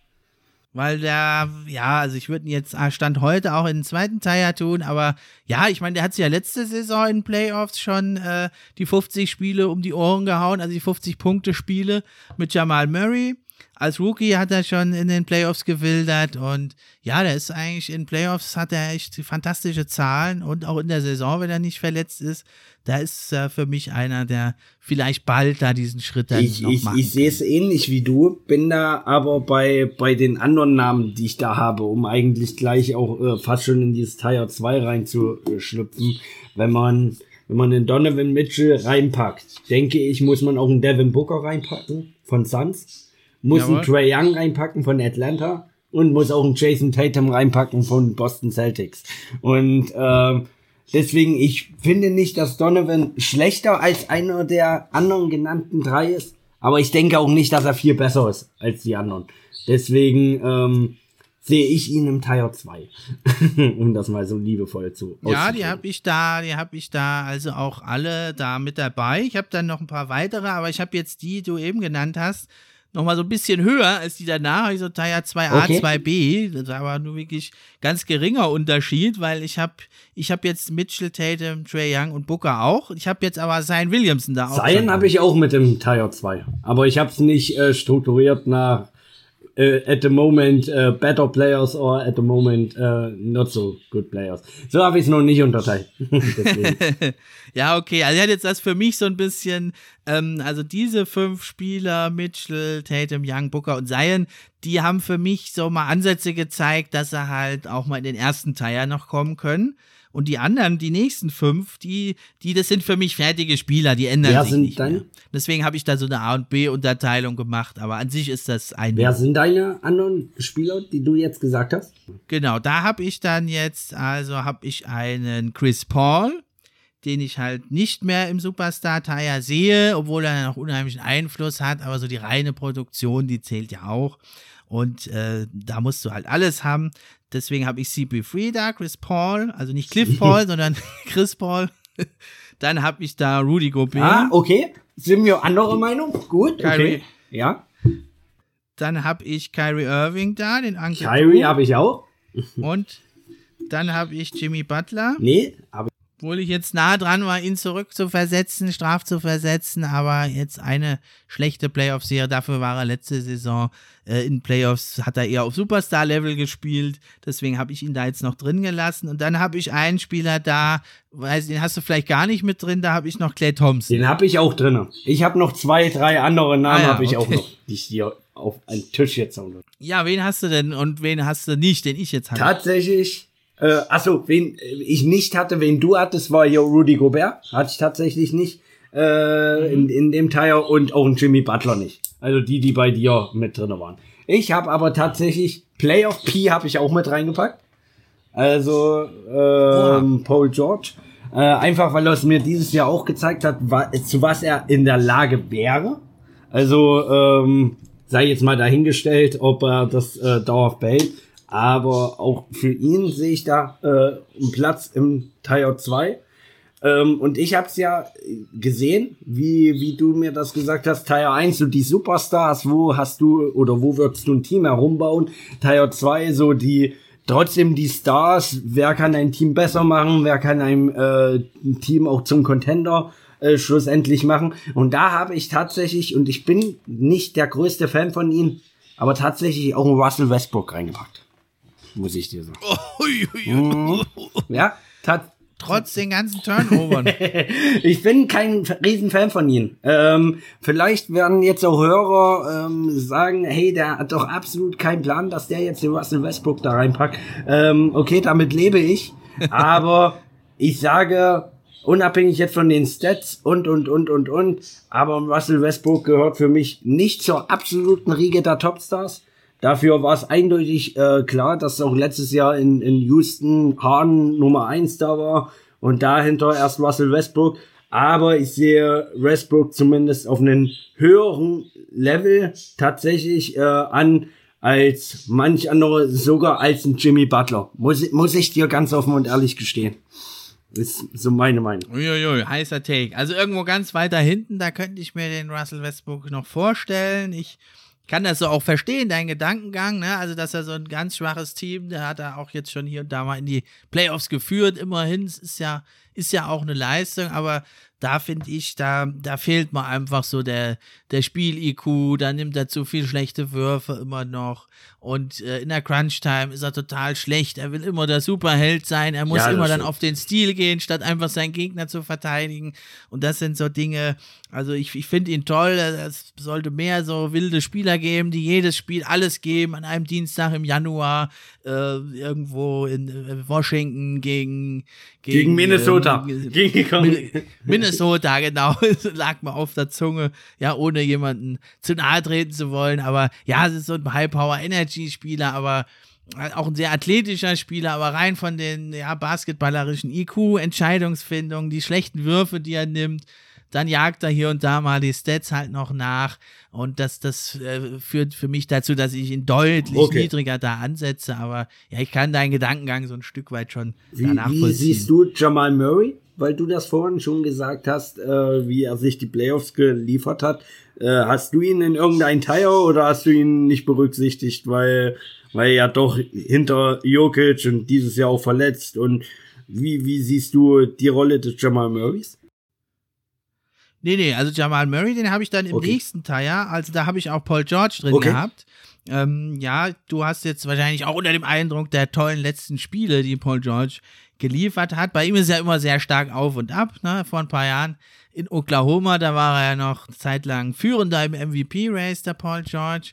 Dann ist er abgesogen. Also bei dem schwankt es halt immer sehr stark hin und her. Deswegen habe ich den im dritten Teil. Und da habe ich aber auch Jamal Murray.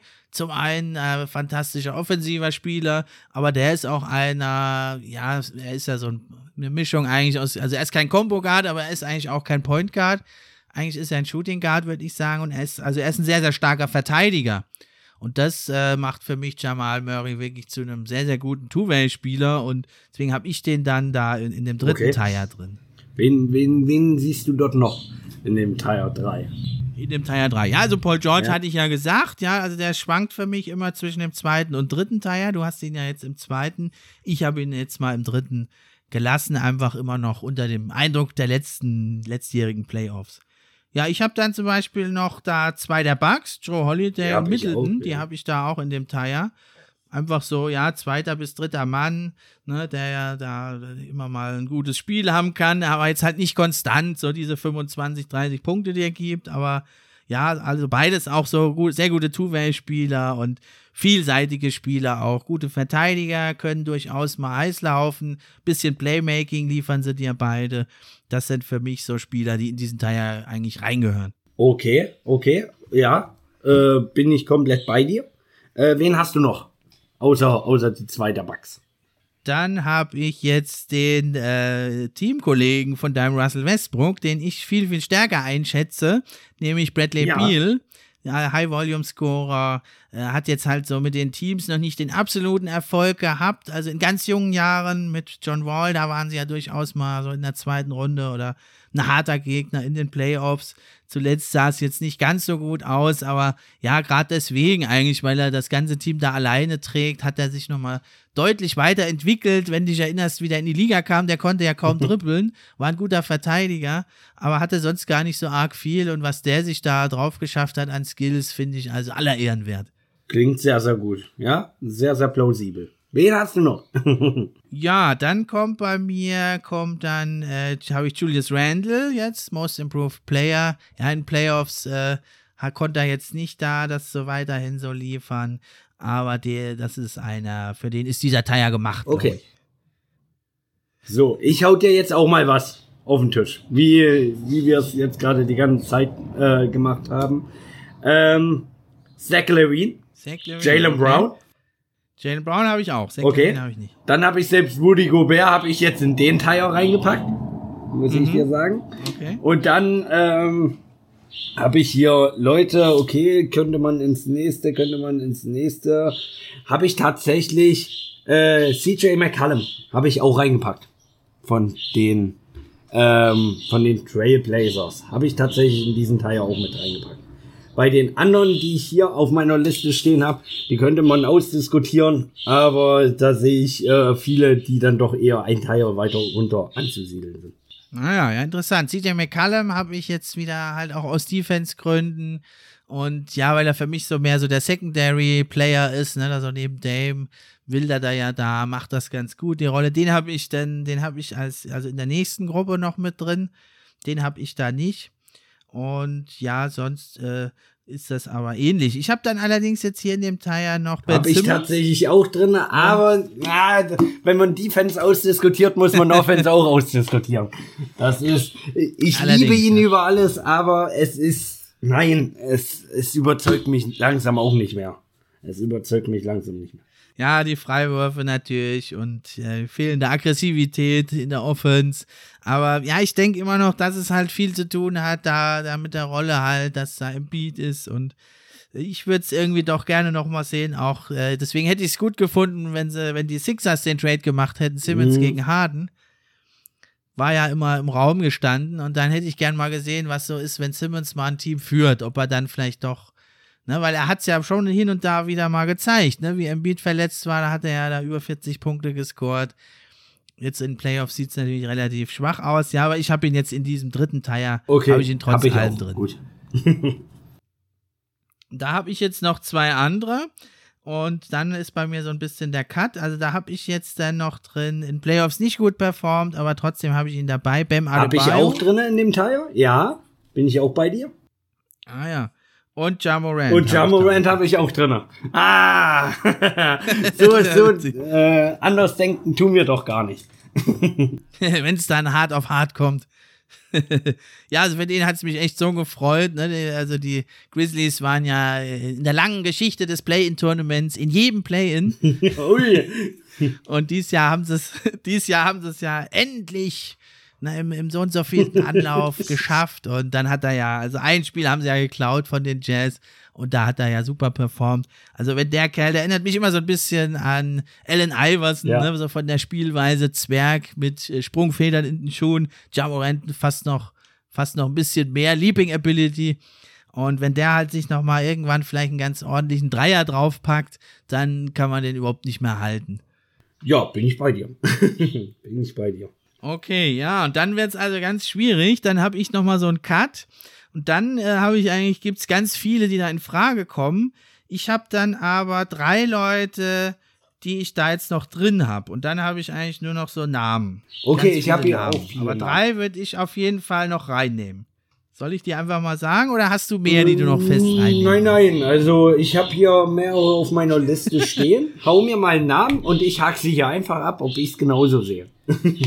Okay, also habe ich jetzt zwei äh, äh, Big Men. Da habe ich zum einen DeAndre Ayton, uh, okay. Phoenix Suns, von dem ich ja nie so ein ganz großer Fan war. Ich fand ihn immer solide, engagiert, clever und so, aber dass er auf diesem allerhöchsten Niveau gegen Anthony Davis und auch gegen Jokic, dass er da so bestehen kann, das hat für mich äh, da nochmal ihn deutlich jetzt äh, nach oben geführt.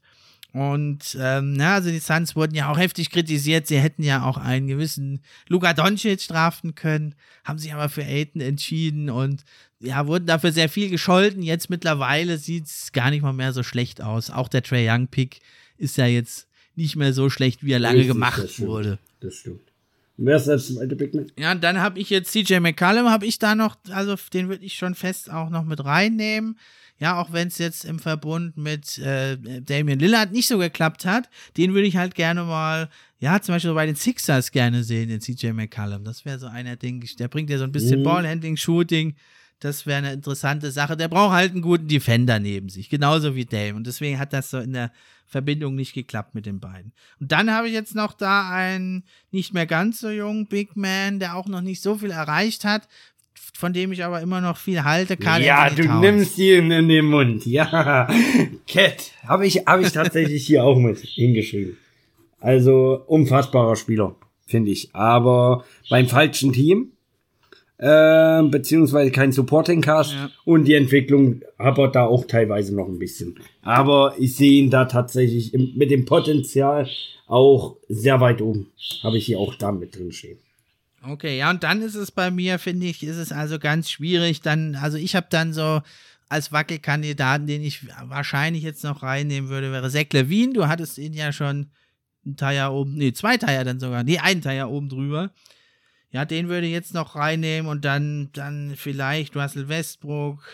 Aber da gibt es jetzt ganz viele, da könnte man Mike Conley nennen, äh, Vucevic, ja, Tobias Harris vielleicht oder Kai Lauri oder Siakam, wenn man den lieber mag.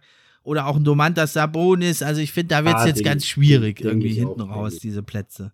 Also den Levine, den würde ich jetzt vielleicht noch am ersten reinnehmen und Tobias Harris.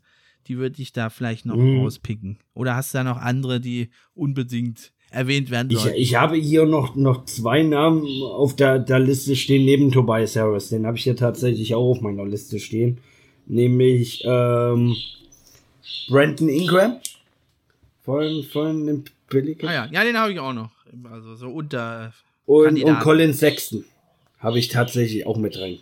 Colin Sexton, uhu, das ist für mich so ein Empty Stats Guy, ne? Also da hat man ja gehört, da wird schon gewitzelt von den Gegenspielern, äh, was rennst denn hier so rum, der spielt eh nicht ab, aber ja, rein von der Produktivität, ne, 25 Punkte hat er, glaube ich, gemacht äh, in einem schwachen Team.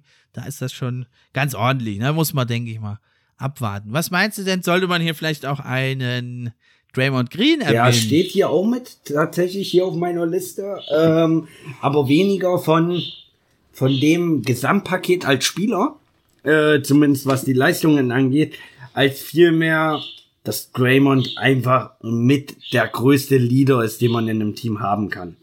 Und ich denke, so ein so einen wertvollen Spieler oder bester Spieler oder weniger besserer Spieler muss sich halt auch auszeichnen, welche Rolle in dem Team eingenommen wird. Und ich denke, Draymond stellt sich immer in, des, in den Dienst der Mannschaft, stellt sich immer in den Dienst von, von äh, Stephen Curry und auch Clay Thompson, wenn er wieder da ist.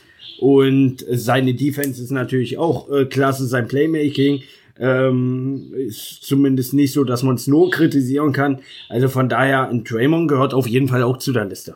Ja, und er hat ja auch jetzt schon länger keinen mehr in die Weichteile getreten. Das macht, macht ihn also auch wieder sympathischer jetzt. Der Steven Adams hat ja zweimal da, unabsichtlich hat er ihn da. Unabsichtlich in Anführungsstrichen. ja, aber. Nein, ja, also Draymond, ich meine, wenn er, wenn er noch so seine 10, 12 Punkte immer machen würde, dann würde ich ihn sogar sicher reinnehmen. Jetzt war er, da ist er da so ein bisschen so ein Drop genommen, halt da auch die ganzen Feldwurfquoten, die waren ja nie gut, ne? Aber ich denke, wenn dann Clay Thompson wieder zurück ist und ja, wenn er dann der Alte ist einigermaßen, dann brauchst du ja auch gar nicht mehr so viele Punkte von Draymond. Denke ich auch. Die Saison war es halt ein bisschen schlechter, weil eigentlich nur Steph Curry und Wiggins das ja, gescored ja, haben. Wenn dann halt Draymond Green immer nur drei Punkte macht oder so, das war dann ein bisschen nicht so geschickt. Sehe ich ähnlich wie du. Ja, interessant. Da haben wir ja doch relativ viele ähnliche Namen dann jetzt doch gehabt. Also sieht man doch, wenn es hart auf hart kommt, dann trennt sich die Spreu vom Weizen. Und ich muss aber sagen, ich mache das schon länger auch. Und also so eine Leistungsdichte und richtig, richtig starke Spieler und ja, viele auch, die sich vielleicht noch ganz schön verbessern werden, das äh, gab es eigentlich noch nie, finde ich. Mm, denk, denke ich auch. Also man hatte eigentlich immer die, wo man wusste, die Entwicklung kann noch kommen äh, oder die Entwicklung ist schon ausgereift, aber äh, das eine Wundertüte ist, wo man nicht weiß, in welche Richtung das gehen kann, ähm, das ist da ganz, ganz klar. Ich habe hier zum Beispiel auch bei meiner, bei meiner Liste, unabhängig davon, wie hoch ich die ansiedeln würde, äh, zum Beispiel ein D'Angelo Russell bei Minnesota, den ich da mit reinbringen würde, Tim mhm. Hardaway Jr., äh, wo die Entwicklung, denke ich, noch nicht abgeschlossen ist, aber wo man halt nicht weiß, was ist das für eine Wundertüte. Und vor allem auch ein Dennis Schröder, den ich da mit reingepackt habe. Ich bin auch nicht der größte Fan von ihm, aber man weiß halt nicht, was bekommt man in der Zukunft auch von, von solchen Spielern. Was sind solche Spieler in der Lage? Und deswegen, äh, es sind hier eine Menge Namen, wie du gesagt hast, eine Menge Namen, die hier dastehen, die man schwer zuordnen kann. Äh, ist schon nicht ohne, auf jeden Fall. Eins lieber hätte ich noch. Shay Gilgis Alexander. Wollte ich draufschreiben, habe ich tatsächlich vergessen, muss ich dir sagen. Asche auf mein Haupt, dass ich den vergessen habe. Er war ja dann auch ja. verletzt nach dem All-Star-Game, aber bis dahin hat er ordentlich abgeliefert und bis dahin standen die fand er ja auch bei fast bei 50 Prozent und dann haben sie sich natürlich wieder absinken lassen und haben jetzt auch schon wieder sich ein paar Picks geholt und Kemba Walker. ja, anderes Thema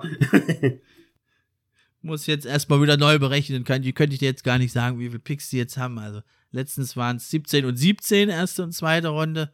Jetzt müssten dann wieder noch. Sind ein paar mehr, mehr jetzt. Naja, aber da kann ich dir sagen, also ich finde, äh, also in den Nullerjahren, da war die Leistungsdichte bei weitem nicht so hoch in der NBA. Da gab es Spieler, äh, die, die waren All-Stars, die wären hier nicht auf der Liste, wenn es um eine All-Time-Liste gäbe. Da wären die nicht mal in der Top 50 Liste und die waren, waren sogar im All-Star-Game. Also Deswegen denke ich ja, weil man ja so ein bisschen gesehen hat, ist so, ja auch jetzt durch die Verletzungen natürlich, ne, nächste Saison, denke ich, werden die Altmeister, Steph Curry, LeBron und wie sie heißen, nochmal zurückschlagen, ja, aber irgendwann geht deren Zeit ja dann auch zu Ende und da finde ich, sieht man aber, die NBA, die Zukunft liegt in guten Händen. Die nächsten Superstars sind schon da und machen ja teilweise, Stichwort Trey Young oder auch Devin Booker, hier schon richtig Alarm und feilen eigentlich schon an der eigenen Legende. Ne? Eben, denke ich. Also man wird sehen, wie sich zeigt. Viele haben ja da gemeckert, oh, ist doch doof, ohne LeBron James, ohne Steph Curry und so, aber ich finde, das ist jetzt halt auch mal die Chance, einfach, dass neue Leute da rankommen und äh, im Endeffekt, die halt weit kommen, die stark sind, das wollen die Fans auch sehen und die, da kriegen die dann halt neue Fans. Ich will nicht wissen, wie viele Trae Young Fans jetzt gerade entstanden sind, junge Leute, die sich da jetzt die Playoffs angucken und sagen, das ist aber ein geiler Typ. Ja, ich denke, da, was hatte ich letztens äh, gehört? Ähm, mal sehen, für welche Spieler man damals aufgestanden ist, für wen man künftig aufstehen wird. Das werden noch äh, Jungs sein, mit denen äh, dein Kind später aufwächst, vielleicht, mit denen äh, ich mit meinen 25 Jahren auch noch weiterhin aufwachse. Also, die werden noch sehr, sehr viel Spaß machen und mal sehen, wo wir diese Spieler dann in 20 Jahren ansiedeln würden, wenn es um die All-Time-Liste geht. Ich bin gespannt. Ich lasse mich da komplett überraschen. Ja, und für die, für die mehr die Oldtimer, die an den alten Spielern hängen, da gab es jetzt auch eine gute Nachricht diese Woche. Dirk Nowitzki, der Werner, ist zurück bei den Dallas Mavericks als Special Advisor. Darf er jetzt da mitwirken und den Nachfolger für Rick suchen. Das ist ja, denke ich, für Nostalgiker auch ja, eine tolle Sache. Bin ich komplett da bei dir. Dirk zurück bei den Mavs. Wuhu. Okay, mein Lieber, dann sind wir auch schon wieder am Ende hier. Ging ja wieder mal schnell rum. Hier haben wir schon fast 100 Minuten jetzt wieder voll gequatscht. Und ich warte ja auch immer noch aufs Gewitter, nee, was immer noch nicht gekommen ist. auch immer noch nicht. Aber an Feuerwerk, an Informationen und interessanten Infos haben wir hier, glaube ich, ausgetauscht, unseren Hörern geboten. Hat mir echt Spaß gemacht und ich will mich wirklich nochmal einfach bedanken bei dir, dass du jetzt schon zum zweiten Mal deine wertvolle Zeit opferst, um hier dabei zu sein. Ich danke, danke dir und wünsche dir noch einen schönen Abend. Okay, das war's dann für heute. Schaltet auch nächstes Mal wieder ein. Da geht's dann um den weiteren Verlauf der Playoffs und um das Trainerkarussell, was ja immer mehr in Schwung kommt. Das war's für heute. Macht es gut. Ich bin raus. Pod für die Fans, Gerüchte, die News und Trends. Mit wechselnden Gästen, natürlich die besten, sind wir am Diskutieren. Spieler und Teams am Analysieren. Gib uns doch ein Like und drück Abonnieren.